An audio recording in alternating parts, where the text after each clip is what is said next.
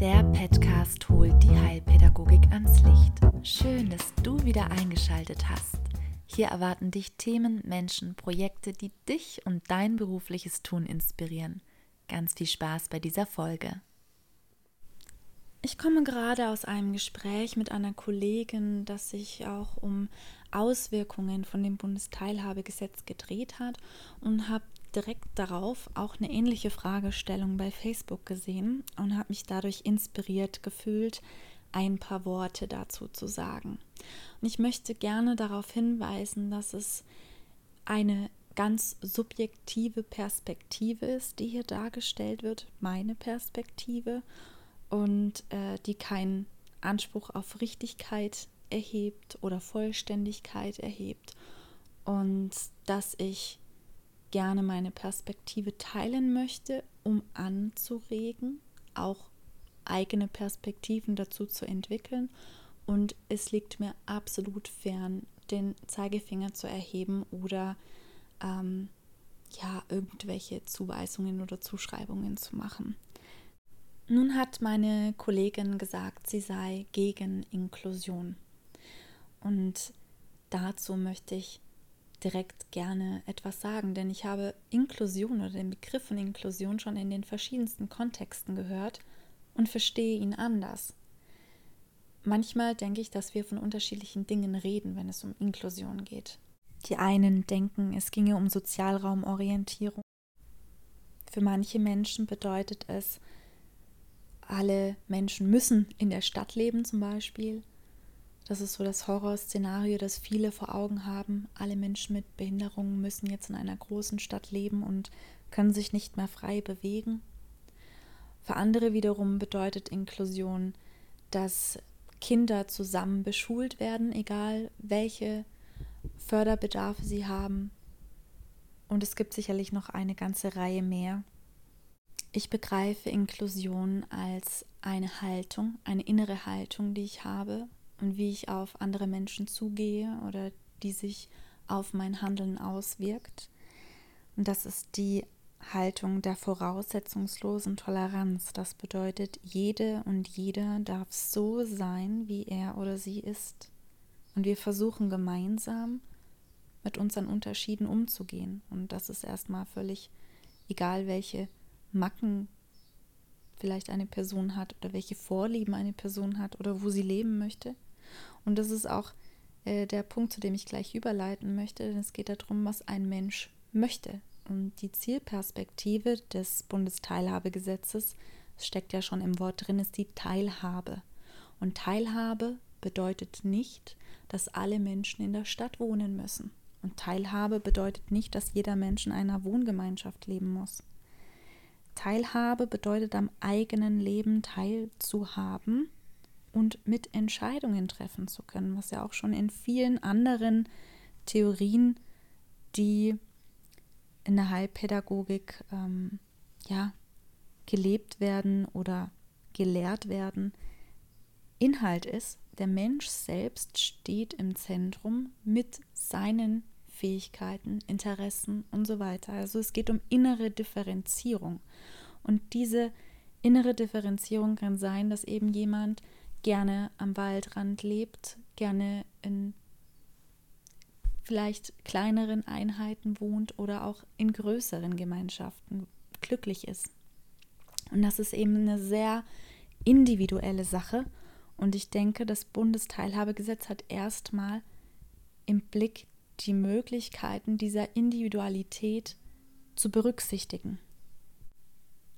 Das bedeutet, dass die Ausgestaltung der Angebote vielfältiger werden muss, dass wir viel mehr unterschiedliche Angebote brauchen, damit wir dem gerecht werden können. Und dass sich die Angebote, so wie sie jetzt sind, in jedem Fall verändern werden. Denn aktuell sind immer noch die meisten Komplexeinrichtungen, die Ansprechpartner für Menschen mit Behinderung. Und diese Komplexeinrichtungen, das ist, hat Vor- und Nachteile. Und ein großer Vorteil ist natürlich, dass sich die Dinge günstiger finanzieren lassen, wenn viele Menschen auf einem Raum sind, weil sich zwölf Personen die Kosten teilweise für die Lebenserhaltung teilen können. Also das weiß man auch zum Beispiel, wenn ich alleine lebe, dass ich weitaus höhere Kosten habe, als wenn ich als äh, Paar lebe zum Beispiel. Natürlich verbraucht man mehr, aber es gibt doch viele Überschneidungen und Möglichkeiten, Kosten einzusparen. So auch zum Beispiel mit der Verwaltung, äh, zum Beispiel in Personal. Wenn ich mehrere Gruppen zusammen habe, habe ich die Möglichkeit zu kooperieren und Personal auch auf mehreren Gruppen einzusetzen oder ähm, sich vertreten zu lassen. Und das bietet natürlich viele strukturelle und organisatorische Vorteile. Inhaltlich für die Qualität, äh, Lebensqualität der Menschen bringt es nicht unbedingt Vorteile.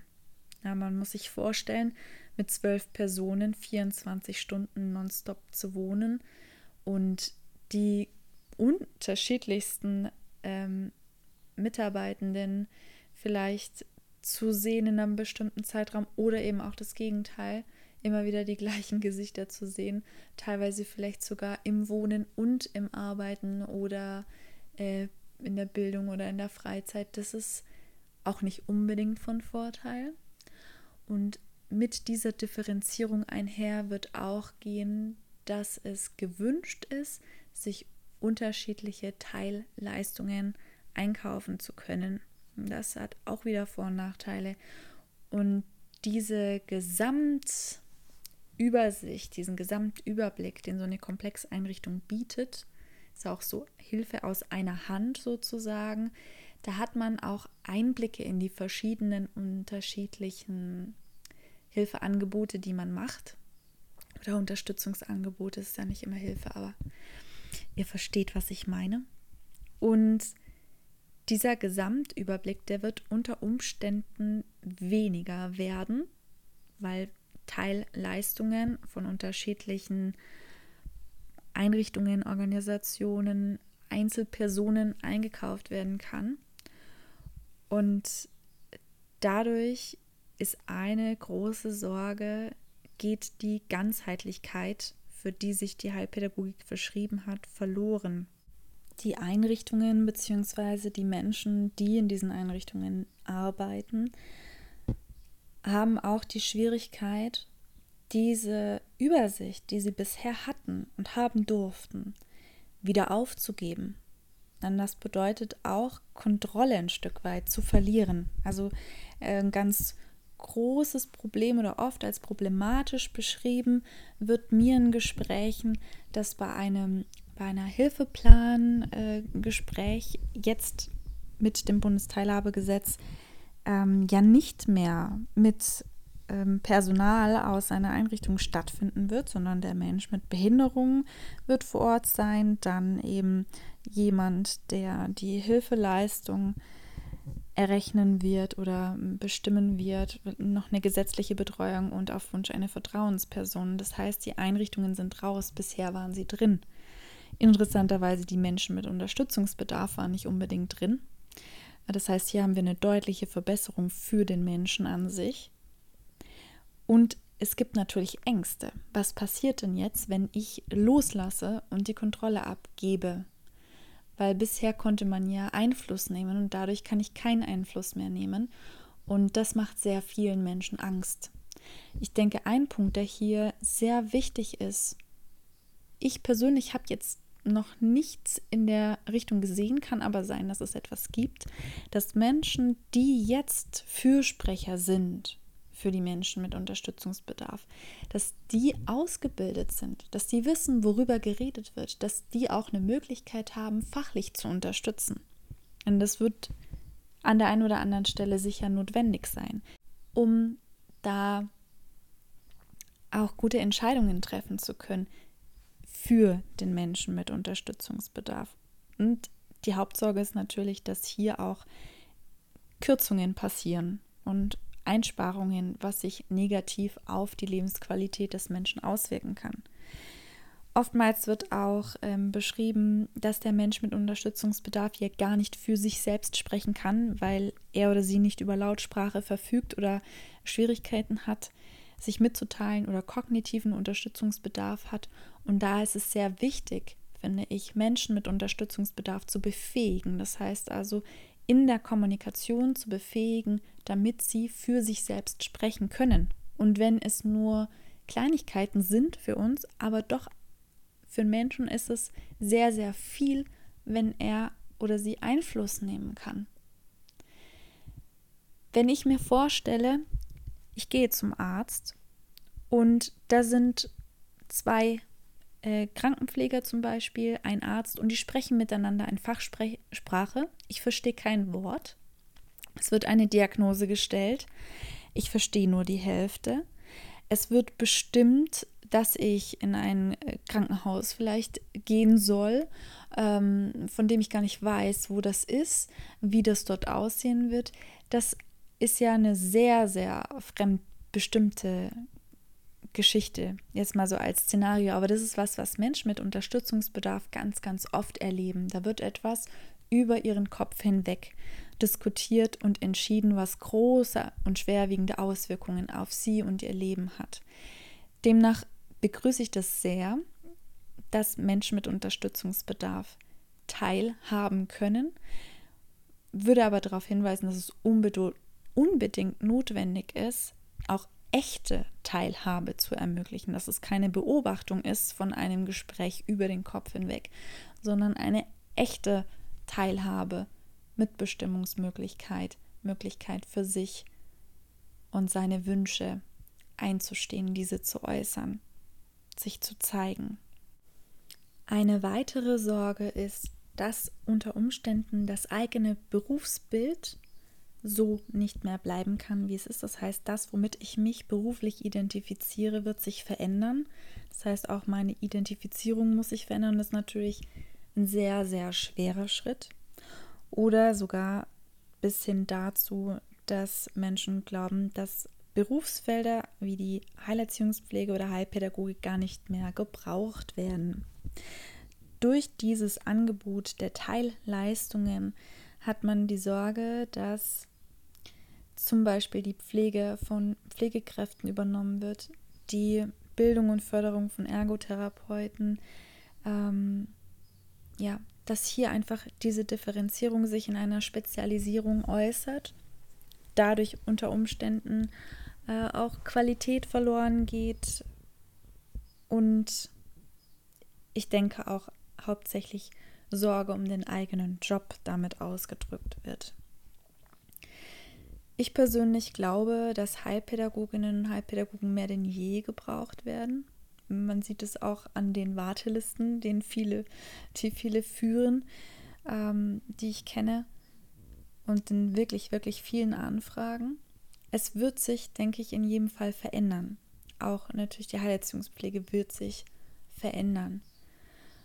Und diese Veränderung, das ist wie mit allem, wenn ich etwas Neues machen soll und mich neu mit etwas auseinandersetze, kann es zu einem Entsetzen kommen.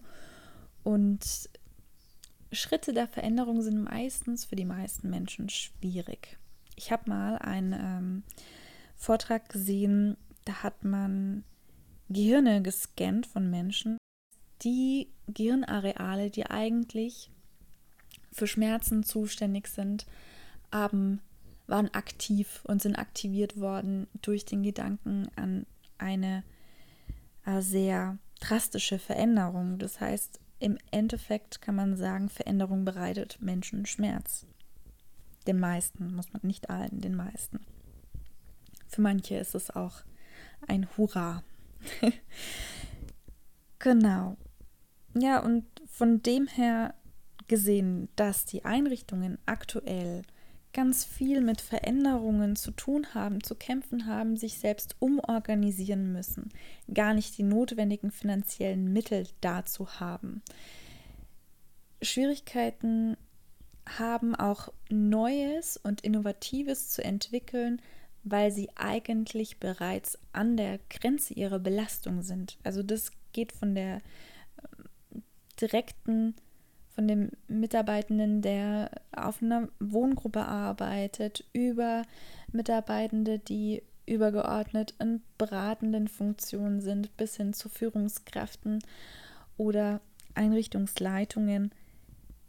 Diese vielen Veränderungen und vielen Anforderungen, die kosten viel Energie. Es gibt Unmengen viel zu tun und eine sehr hohe Ungewissheit. Diese Ungewissheit zieht äh, sehr viel Energie. Man hätte gerne Sicherheit und einen Plan, wo es lang geht. Und dieser Plan, den kann man selbst natürlich mitgestalten, aber das würde bedeuten, etwas Neues zu tun. Dafür braucht man Energie und finanzielle Unterstützung. Und die finanzielle Unterstützung ist nicht gegeben. Ich weiß gerade nicht mehr, wo ich es gelesen habe, aber gab es ähm, einen Ausspruch, dass Innovation immer Investition bedeutet. Dazu muss vielleicht auch noch erwähnt werden, dass es Schwierigkeiten gibt durch den demografischen Wandel, dass es Schwierigkeiten gibt, neue Fachkräfte zu finden. Es gibt viel zu wenige Heilpädagoginnen und Heilpädagogen, also wer das vorhat, in die Richtung zu gehen, ihr werdet gebraucht. Das macht auf jeden Fall Sinn. Das ist, wie gesagt, meine ganz persönliche Sicht und Prognose.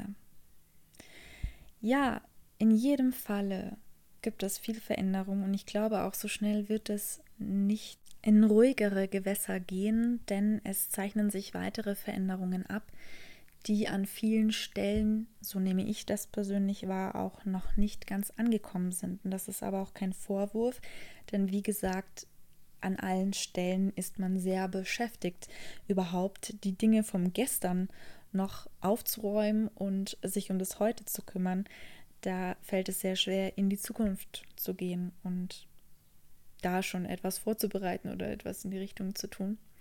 Und das ist das Thema der Digitalisierung, aber das hat jetzt nichts mehr mit dem zu tun, ähm, was eigentlich diese Folge besprechen möchte. Da kümmert sich dann eine andere Folge darum. Ja, Bundesteilhabegesetz, mögliche Auswirkungen, meine persönliche Perspektive, ein paar Ansätze dazu. Ähm, wie man erklären kann, in, in welchem Stand vielleicht viele Organisationen der Behindertenhilfe gerade auch sind. Dafür Verständnis mitzubringen, ist, denke ich, auch eine ganz hilfreiche Geschichte in so einer Zeit, in der viele Umwälzungen sind. Ich hoffe und würde mich sehr darüber freuen, wenn du aus dieser Folge etwas mitnehmen kannst für dich und vielleicht auch etwas davon in dein Berufsfeld tragen kannst. Ich freue mich sehr, dass du bis zum Ende dieser Folge dabei geblieben bist und dich in deiner Freizeit für fachliche Themen interessierst und dich engagierst. Ich hoffe, wir hören uns bei der nächsten Folge wieder und bis dahin wünsche ich eine gute Zeit. Wenn du Fragen, Anregungen, Ideen, was auch immer hast zu diesem Thema oder anderen Themen innerhalb der Heilpädagogik, dann kannst du mir gerne eine Nachricht schreiben auf meiner Homepage unter www.innovation-bba.com.